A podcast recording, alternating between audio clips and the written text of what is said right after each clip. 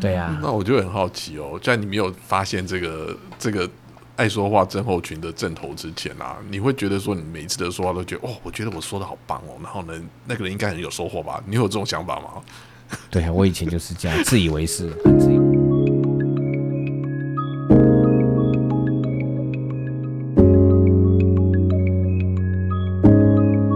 人生只有一件事，什么事？你的事我的事，以及及所有人的人生故事。大家好，我是小唐，大家好，我是丽如。欢迎你来收听我们全新的企划《人生只有一件事》学长们的人生故事二点零。我们这个一年度的新单元，例如学长应该会很好奇啦，我们这个二点零到底里面会有什么样的新单元呢？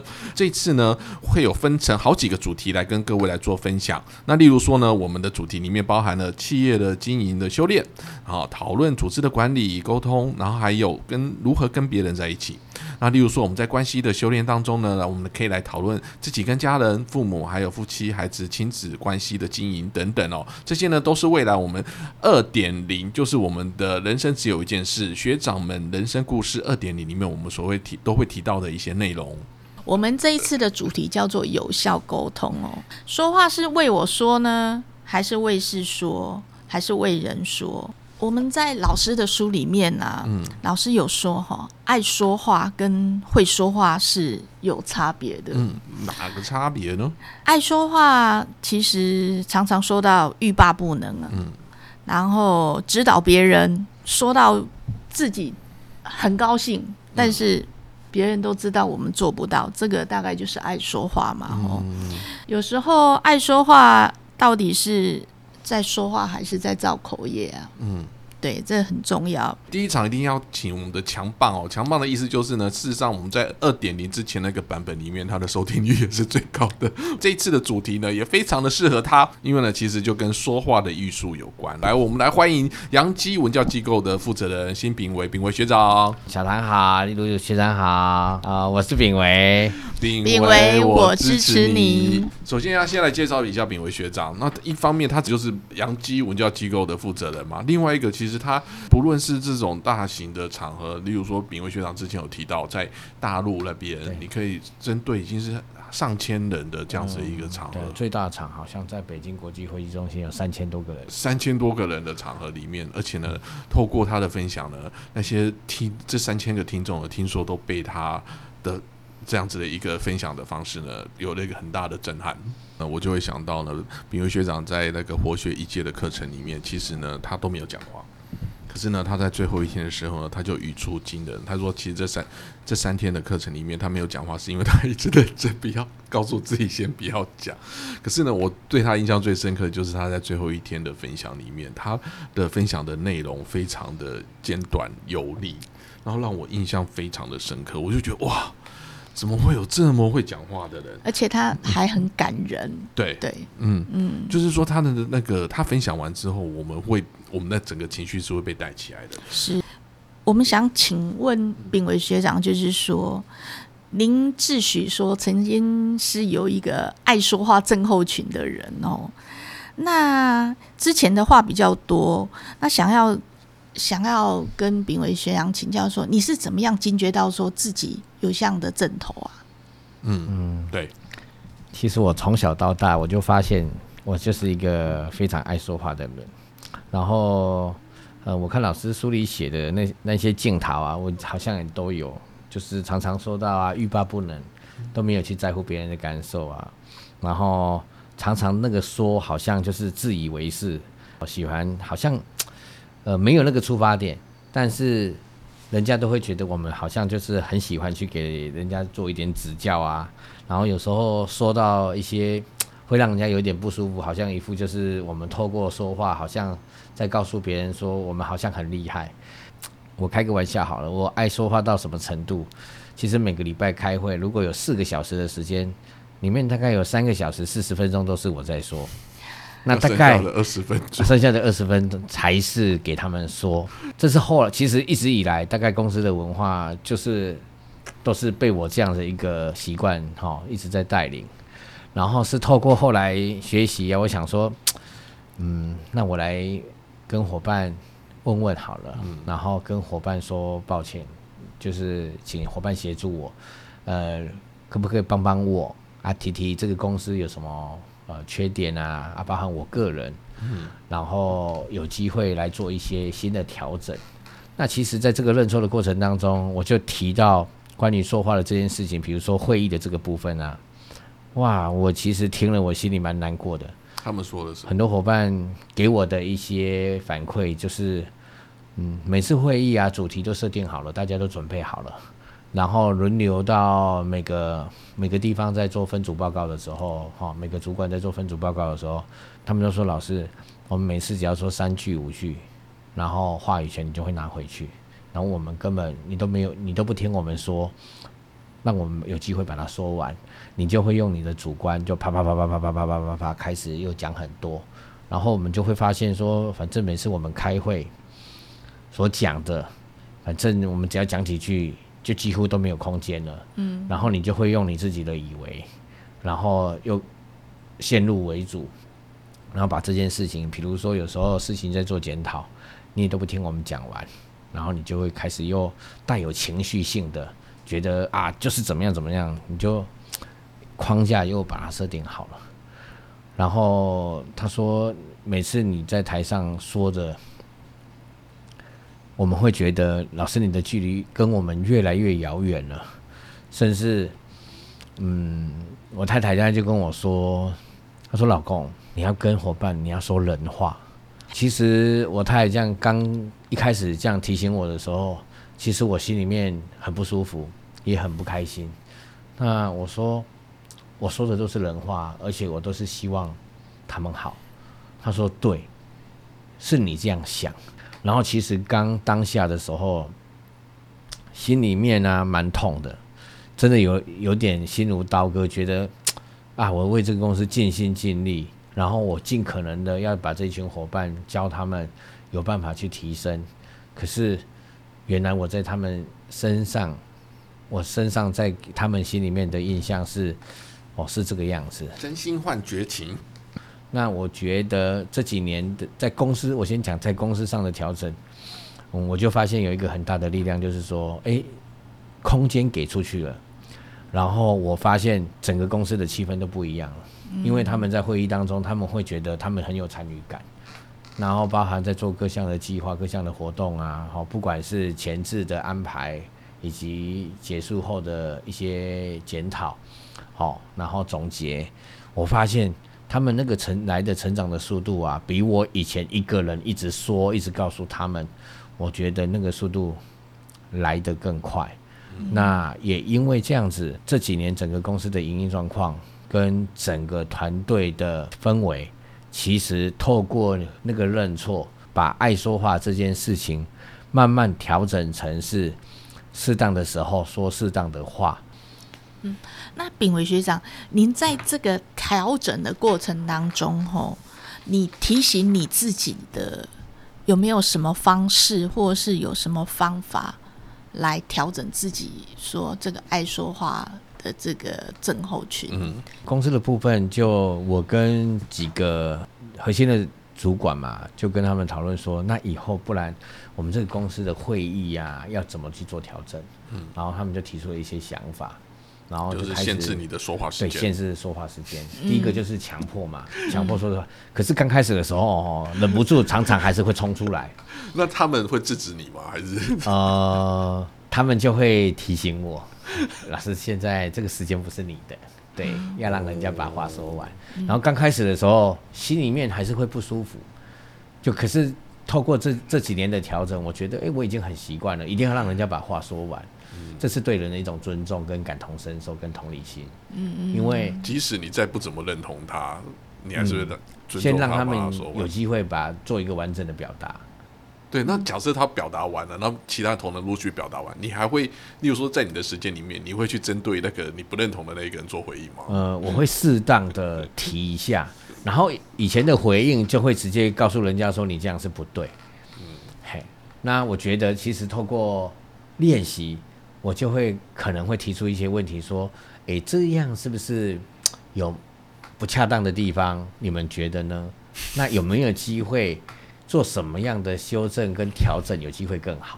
哦，就是会丢问题了。以前，以前我就直接告诉他怎么样，这样是不对的，然后怎么做才是对的。嗯。可是我后来发现啊，当开始会提问题的时候，就是通过学习开始聆听跟提问的时候，我发现我好感动哦，而且我也才发现，原来其实一群人的力量比我一个人还大很多。是，因为你去提问说，呃，有没有什么不恰当的？有什么呃，怎么调整有机会更好？我发现大家提出来的东西会比我一个人讲出来的东西还更丰富，而且可能有一些方法，甚至我自己都没想到。嗯，然后我也是透过这样的学习跟练习，我才开始意识到说，原来以前我太占空间了。嗯，我公司可能未来的阻碍最大的阻碍是我自己。嗯，如果把空间让给别人，给别人更大的空间。这个公司才有机会再更往前进。嗯，所以这个部分也回应刚刚例如学长所提到的，就是我们怎么样子才能够说出对人有帮助的话。有时候那个说不一定是直接说，而是用问的方式。对对，我发现提问其实是好大的力量。嗯嗯嗯，对。可是我觉得你会有这样觉察，也是而且身为老板哦，有这样觉察其实很不容易耶，因为其实不是每个老板都。都有这样子的那个体悟，老板们他们可能就，即使他们有管理的人也是好几千人，但是他们其实他们不会觉得说他们讲话，呃，会讲不停，或者是说他们这样子在指教别人的时候，他们是需要做一些调整的啊。所以说，变成这件事情，即使在他成为一个老板的那个当下，就算是他没有发现他有这样子的一个阵头，他还是可以在那个位置上面做得好好的啊。如果没有修正，其实继续这样下去，呃，我简单的说就是让结果说话嘛。我所谓的结果就是公司的经营成果以及公司的企业文化嘛。嗯。那人啊，很很奇怪啊，就是说人在顺的时候，你都不会去思考这些是到底有没有什么问题。嗯。你会觉得我就是对啊，你看公司。如果不是我这样子，公司怎么会做到今天这样的局面？公司怎么会成呃做到今天这样的规模？可是当公司的文化开始改变，当结果开始产生不一样往下掉的时候，人都是一定要在大难临头或发生什么事的时候，才开始去检讨说到底是不是哪里自己有做的不好。那我觉得我还蛮幸运的是，在这个过程当中哦的学习，让我发现这些问题，让我去做调整。那我觉得我很幸运的是，我因为这样做了一个调整，其实，在整个公司管理起来，我觉得我自己变得轻松好多。然后跟孩子之间的互动，我觉得原来听的力量、给空间的力量，是比你一直指教别人的力量来的大太大太大了。那我我想请教炳伟学长，就是说，哎，您是先认错，才发现说您有爱说话这个症候群？还是说，因为您有爱说话这个症候群，所以您去认错？其实我很清楚，我自己本身就是从小到大就爱说话这个症这个症候群。嗯，但是呃，我不知道这个症候群其实带给别人的印象是这样子，就像说呃，我们爱说话，我们有时候会觉得说，哎。可能我们觉得我们说人家喜欢听，嗯，可是后来才发现说，人家根本没有那么爱听你说话，人家只是不好意思。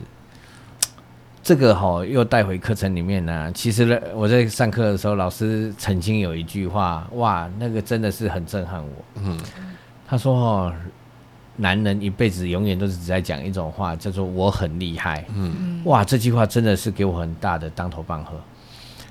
我以前在说的时候，其实我警觉性、觉性啦，不是警觉性，就是觉察自己的能力没那么强。嗯，然后从老师课堂上的这句话带给我的影响之后，我每一次在说的过程，我都会在说的过程往内看自己，我到底在表达的的这个过程，我只是想要炫耀我很厉害，我怎么样，还是？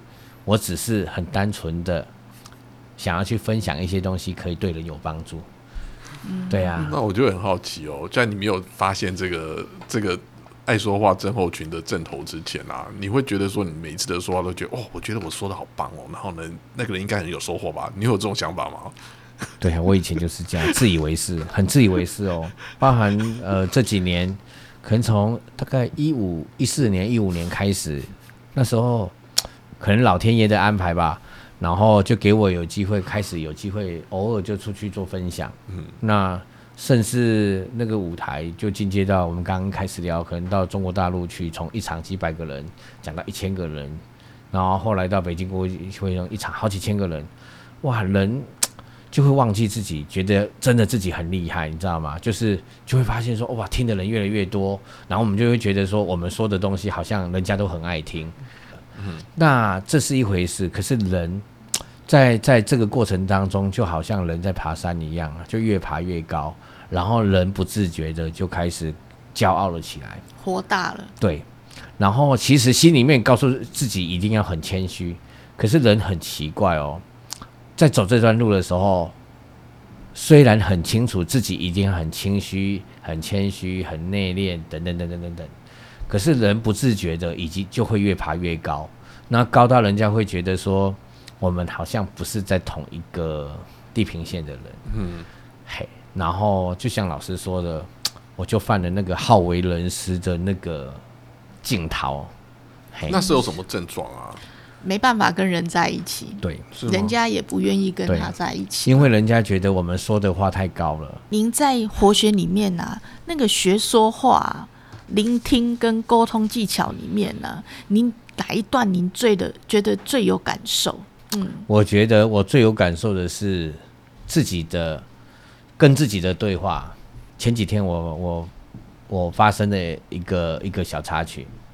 那天晚上大概十一点多，然后我去接太太，接我老婆，然后呢，我就转进去了一个巷子，大概晚上十一点多吧，下着下着毛毛雨这样，然后我就看到这么晚了，有一台货车啊，它停到它的车道更靠中间了，然后我一转过去，我就发现说这这样我没办法过，然后我当下呢。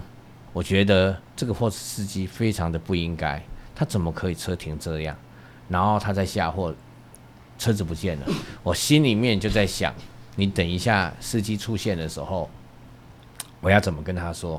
我就要指责他了。我觉得你怎么可以把车停这样？好啊，然后再做你的工作这样子，那你都没有去考虑到别人车要过。我这心里面已经对话，他那个人还没出现的时候，我心里面的那个样子就是一副就是要。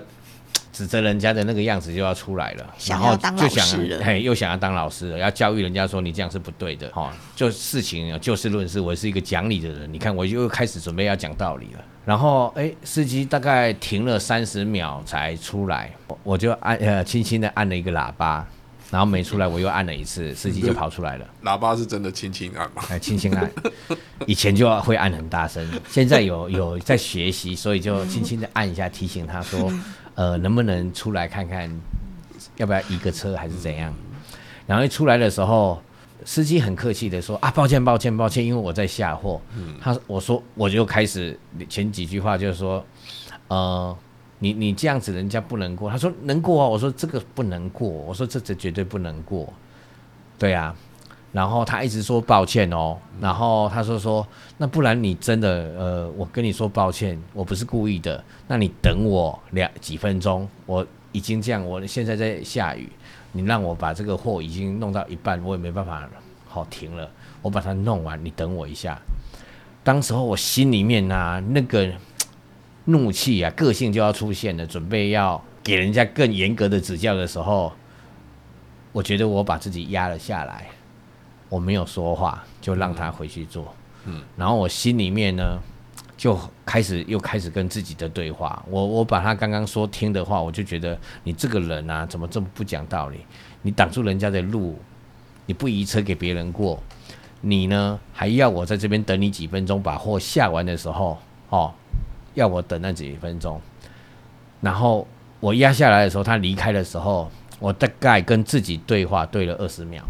心里面啊，我太太就坐在我右手边，我太太一句话都没说，我自己跟自己对话了二十秒，我心里面就告诉自己说，我怎么又要跟人家讲道理了？我怎么又要去指教别人了？我说，我就开始看到那个画面，跟自己的几句对话。下雨天，晚上十一点多，一个货车司机这么辛苦，我们都不能去体恤人家这么辛苦，为了生活，为了工作，在奔波，在忙碌。这个也不是他故意要去好给人家造成的不方便，而我不能对人家有这样的感同身受。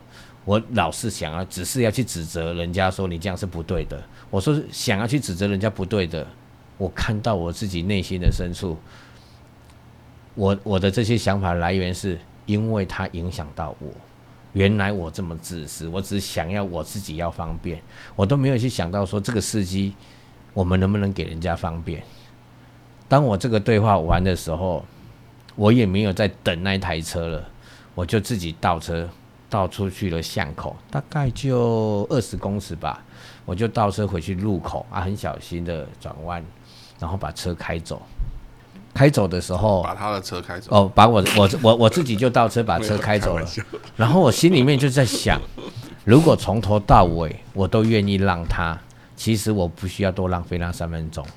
嗯，那我早就可以先离开了。我能够感同身受，说啊，他们很辛苦嘛，好。嗯。然后我太太就说：“她说对呀，我也觉得你这个人很奇怪，你明明就是一个这么善良的人，可是有时候我说。”我知道啊，我说老婆，我还是有我那种我的那原始个性的那种劣根性，有时候就想要跟人家据理力争。我说哈，我有发现我有这样子的问题，但是我觉得我有，我说你有没有发现，其实我讲刚刚讲那段过程给你听，你不觉得我有进步吗？嗯嗯，他说嗯也不错啦，呃，其实，在。在这个聆听跟沟通啊，我觉得自己跟别人、跟自己跟自己其实是很重要的。那对于聆听跟跟沟通，我觉得自己跟自己的聆听自己心里面的那个对话，跟跟自己的那个沟通，我觉得其实蛮重要的，因为会让自己马上调整回来。这是以前呃没有透过学习，我根本没办法做到的事情。就是个性来了，就是个性来了。那人人通常都是等事情发生了之后再来懊悔说。怎么会发生那样状况？嗯，以前我觉得我会好，以前我觉得我已经改了，嘿呀，后来我才发现，当我觉得已经改了，我就是好不了了。嗯，因为当我觉得我已经改好了，我就又开始骄傲了，我就觉得我开始，你看啊，我说话又是人家喜欢的啊，我哈心里很做的很多事情都是，我觉得我都是为你好了，那个一厢情愿又出现了。嗯，所以我现在都不敢说自己。呃，哪一些地方的修正我好了，我都我都常常会跟自己勉励说，哎呀，反正一辈子好不了的啦。但是我们要哈每天呢都要持续进步啦。嗯，对呀，啊，有时候不太好，我有时候我太太就跟我聊天呢，我说啊，请你多多包涵，我会继续努力。对。不断的修正跟察觉啊，哈！我觉得我如果我刚是在那个货车司机那个故事里面，我是你老婆啊，我应该在旁边的话，我应该会觉得我会很很肯定你耶。我就说，哎，老公，你这次为什么不一样？你做的很棒。可是感觉老公老婆有是在旁边幸灾乐祸看戏的感觉，会看你要怎么处理他。然后第二件事还要想再刁你一下，对啊，原因是什么？为什么？其实老婆是鼓励他的，就跟我太太在聊天，我说了。我说宝贝，我说哈，你觉得啊，我们透过学习跟调整，你现在啊，呃，你比较多的时候是用个性在过生活，还是用觉性在过生活？我因为如果觉性，我们就会不断的进步嘛。他说：“我告诉你，我哈对你只有一种性，叫做任性。”哇，然后我就笑出来了。然后他就说：“他说如果我连对你我都不能任性。”他说：“那我跟你当夫妻干嘛？哇，对不对？偶尔要任。他说我就是常常要任性啊。但是他说我的任性已经带有觉性了啦，不会像以前的任性都是带 带着个性在跟你任性。是哇，好棒哦！对任性带着决性，我觉得这个就是跟今天主题说话，我觉得说说了一句很漂亮的话。对啊，所以所以我觉得其实有时候跟我太太跟孩子之间的关系，我就发现这几年。”这是我最大的收获，跟公司之间伙伴的关系呀，对啊。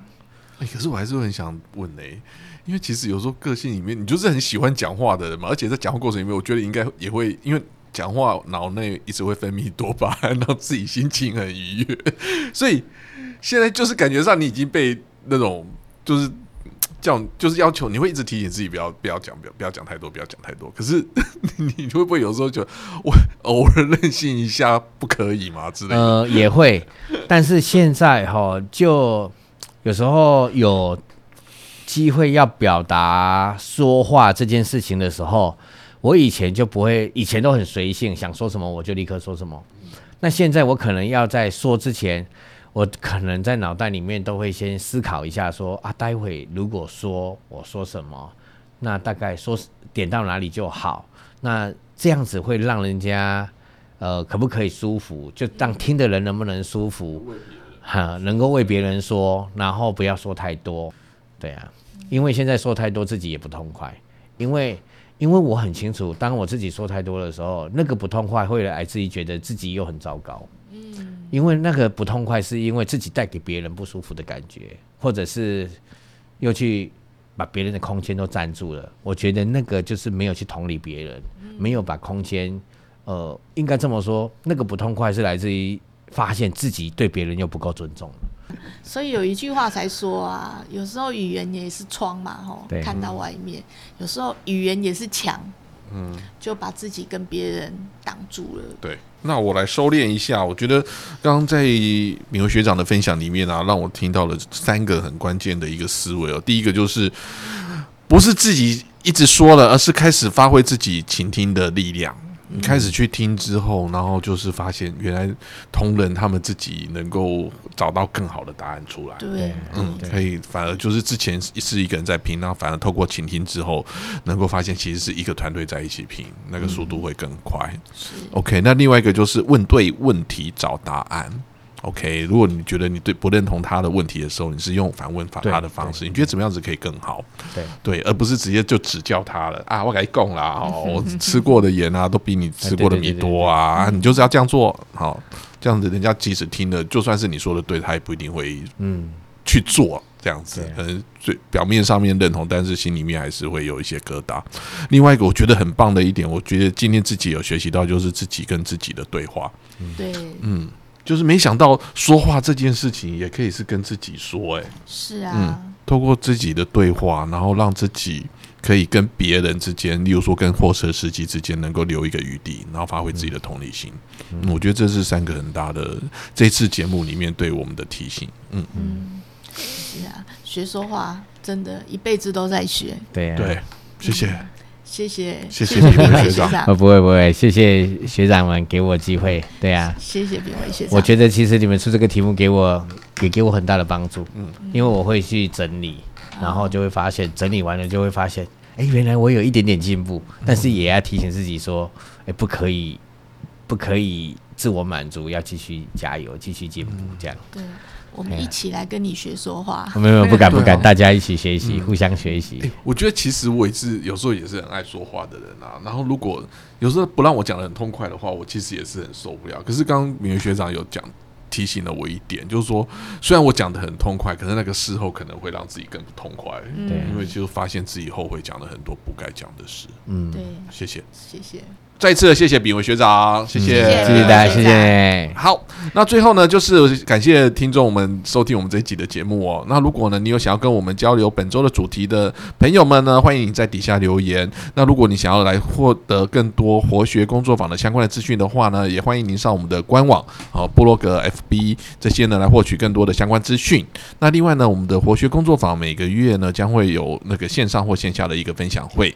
那每三个月会有金惠纯老师来所举办了一个返校日，也欢迎大家来报名参加哦。然后如果想要报名的话呢，就是可以在下方填写的那个留下你的资讯，那我们最后会跟你联络。